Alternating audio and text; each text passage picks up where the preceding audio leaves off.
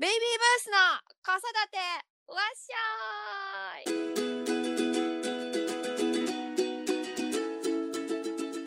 井七重です。井上舞です。本日も二人でよろしくお願いします。よろしくお願いします。まあ、前回に引き続き今回もはいパートナーシップということで、はいえっと、前回が女性の働く環境についてだったんですけど、今回は男性側の育児休業についてお話ししていこうかと思います。そうですね。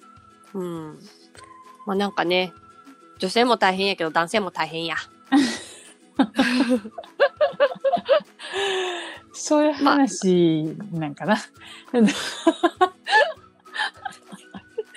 多分、多分そうかな。多分などうかな。ううんんうん。じゃあちょっとまた見ていきましょう。よろしくお願いします。よろしくお願いします。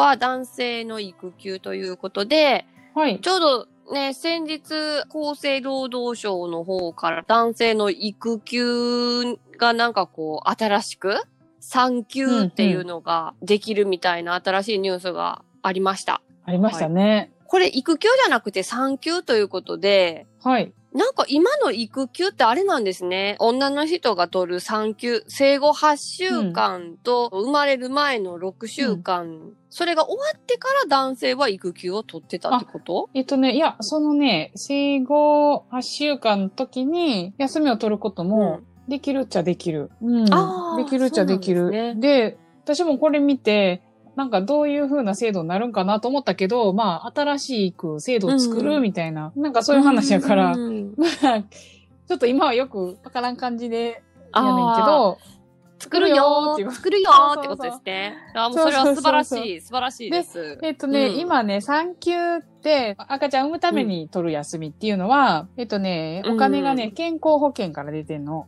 そうそう。で、あはいはい。えっとね、出産手当金が、その休んでる期間うんのお給料の3分の2保証するっていうのと、産んだらさ、出産一時金っていうのがさ、42万円。そうそう、うんうんうん。あれ、あれが、まあ、いわゆる産産休手当。そうそう、健険康保から出険から。出てて、で、えっと、8週以降かは、育休、育児休業手当で、こっちが雇用保険から出てて、で、うんこれもう、んえっと、月給の3分の2がもらえて、で、うんうん。そうそう、半。年以降は、これが半分になる。月給のうんうんうん50%もらえるっていう。そうそう、だからね、1年、だいたいみんな取るけど、1年取るんやったら、その、最後の半年は半分しかお給料もらえないっていうね。まあそういう、ああ、そううかそいう感じ。やねんけど。う。そうまあ、やっぱりどっちかは働いといてほしいみたいな気持ちにもなりますそうやね。ね。半分やとなかなか生活できんかなーっていう感じやけどね。うんうんうんで、まあその、男の人も、その産休はね、産まへんから取らへんけど、育休は取れるよっていうのが、今の男性育休の制度。で、うんうんで、今も男性が育休取っても、お給料の3分の2は出ますよっていうので、うん。うんうんそうそう。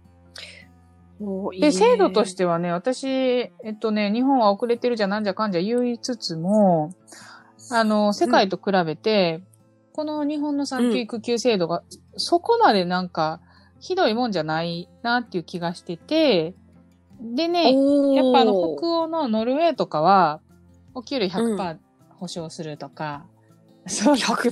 へー。そう、スウェーデンでも8割保証とか、まあドイツとかも割と手厚い。かったりすんねんけど、まあ逆にアメリカとかは一切何もないから、あ、そうなんや。アメリカ。アメリカはね、ほんまに悲惨やと思うな。個人主義という個人主義。か。健康保険もないし、おー。そうですねそううんうん。まあでも、片や先週の話じゃないけど、オバマケアってオバマさんの時に、うん。そこら辺の制度を整えていこうやみたいな話が結構出てて、で、オバマケアの一環で、うん。搾乳室はね、うん。うん。もう完備されてんの。で、ニューヨークとかは、出産後復帰するママうん。いるところは必ず100乳室を作らないと法律で罰せられるのね。あ、そうそうそう。そう。逆を返せば、それだけ早い時に復帰するお母さんが大半やっていうこと。うーん。やねんけど、まあ、どっちがいいかって言ったら、まあ私は休みたいなとは思うけど。あ、確かにね。そうそう。だからね、そこまでね、なんかこの制度自体がうん、劣ってはいないとは思いつつ、もう一個の問題が、制度はあるけど使えへんっていう問題。おーこれがね、日本ちょっとね、根深いなああ、あれかな。周りのべ的な感じですかね。あの、さっき言ってたノルウェーとか北欧の国って、もうほとんど8割9割のお父さんが育休を取るっていう。うんうん。8割、9割。そうそうそうすごい。普通、普通、普通っていうかね、取って当たり前みうたいな。に比べへて、ー日本はというと、女性は8割うん育休取るけど、男性はうん。やっと増えてきて、もう増えまして増えまして6%。6%。1割にもならないっ6%。ていうとこかな？しかも、ねその6%しか取ってない男性の育休取得日数が、5日未満が6割。本当に？本当で、ですか？夏休みみたいな。2日だけ休むって。あ、お盆、お盆休みより短いのかな？何すんのみたいな。ほんまやね。ああ。だから、まあこれでも、後ろ狩り見引かれてるお父さんたちも多いんじゃないだろうか。どうなんだろどうなんやろう。でもなんかやっぱこう、私もさ、ほら、ね、うん撮影とかに行って、結構お父さんに聞くの、育休取らはるんですか？とか、うんそしたら、うんあのーいや、うちは無理やわって、花からまあそういう感じのところもあれば、う。なんかね、うんうんう。ち老舗の会社なんですけど、僕第一号なんですよっていうお父さんもいたりとか。ドキドキ。いろいろいて、でやっぱ職種にとってはう、んその、やっぱお休み長い期間取るのが無理な職種とかもああるとは思うんやけど、親ブロックにあったりとか、うんうん。親ブロック。ね。男の人が休んで何すんねんみたいな。あ、それは、あ、自分たちの親、がね親にそう言われるってことですかそうそうそうああ。うん。そう、そういう話もね、結構いろいろ聞く中でね。それでもやっぱりうん3ヶ月ぐらいの育休を取るっていう人の話もちらほら聞くようになったから、うん。うん。やっぱ徐々に徐々に。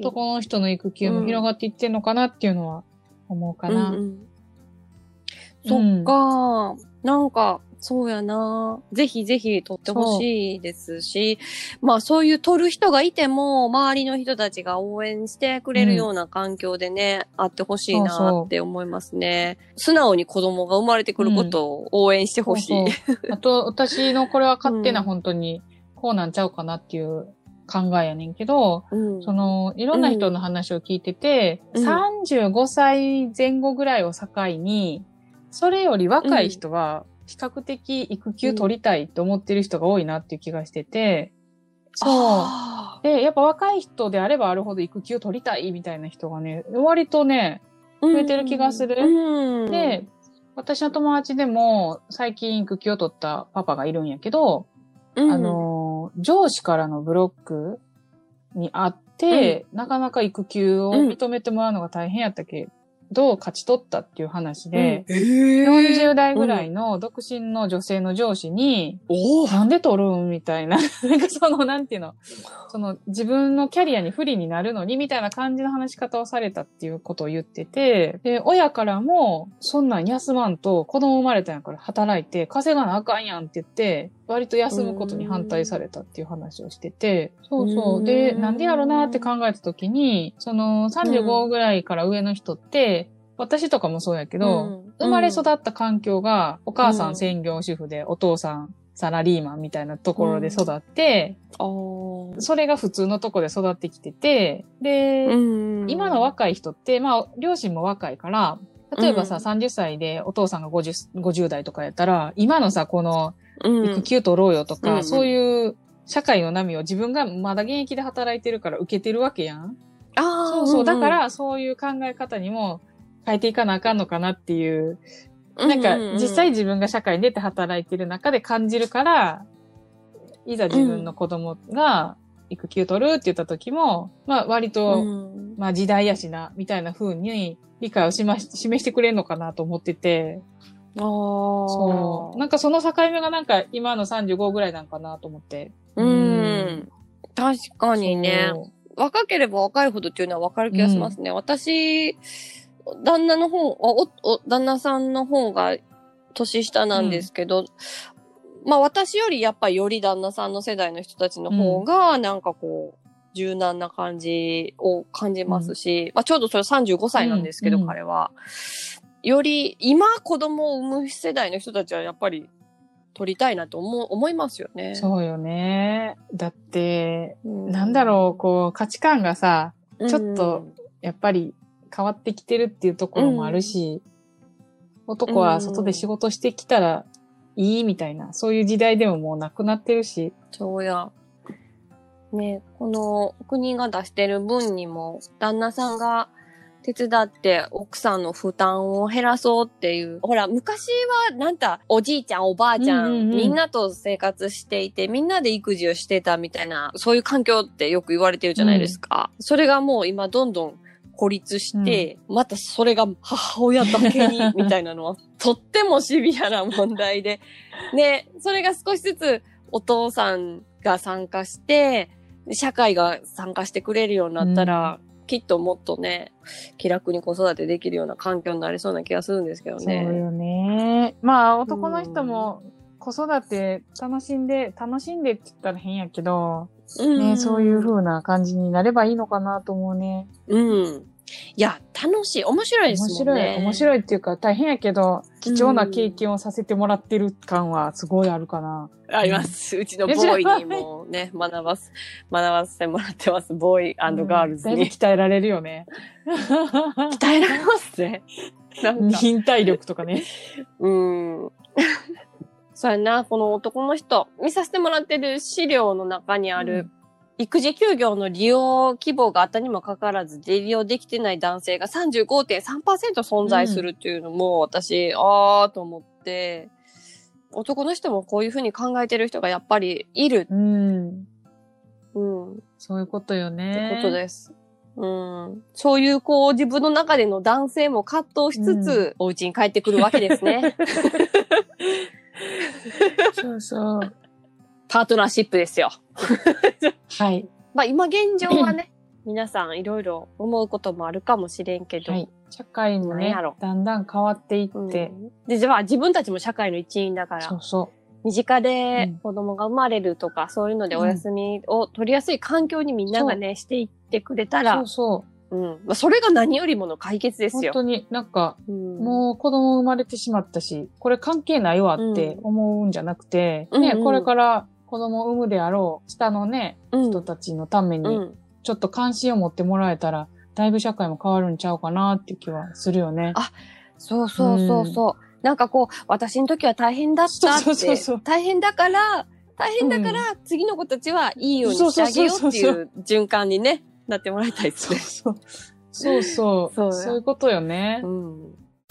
子育てわっしょい。本日ありがとうございました。ありがとうございました夫婦のパートナーシップについてでした。3回にわたってね、うん話しましたね。いやー、ね本当に。えなかなかこう、社会のシステムとか、風土とかっていきなり変わらへんから、まあ、まずはうん自分のところから、自分たちが一番ね、心地いいような風に二人で話し合っていくのが一番大事やけど、広い目で見たときに、これから子育てする人たちが子育てしやすいような環境に、周りのみんなで盛り上げていくっていうのも大事やなって。あ、そうそうそう。盛り、盛り上げていくっていうのが大事ですね。今ね、うんうんそうそう。みんながね、ノルウェー並みに育休とか取ればいいのになって。うんうん。そうそうそう。思そうや。よね。ね、子供たち、まあ、親にとっても環境よく、それは後々子供にとっても環境がいいっていうことだから、ね、いいことを、いいように、ね、こと、ちょっといいことを、健康、健康保険料上がるけど。健康保険料、そうそうそう。そこそこまあもう、でもしょうがない、健。康保険料上どこをがって、上が取るかやってまうけ。ど。そうやな。うん。そうそううんうん。まあできればね、戦闘機買わずにここに投資してほしいよね。いやいや、本当ですよ。本当ですよ。なんかね、こう、うん。私たちの生活をまず充実させてください。次世代ね、次世代がね。次世代に投資してほしいよね。うん、してほしいです。はい。はい。まあ、そんな感じで、はいあ第3回に続く、えー夫婦のパートナーシップについてでした。それでは皆さん、今週も子育て、わっしょーい。わっしょーい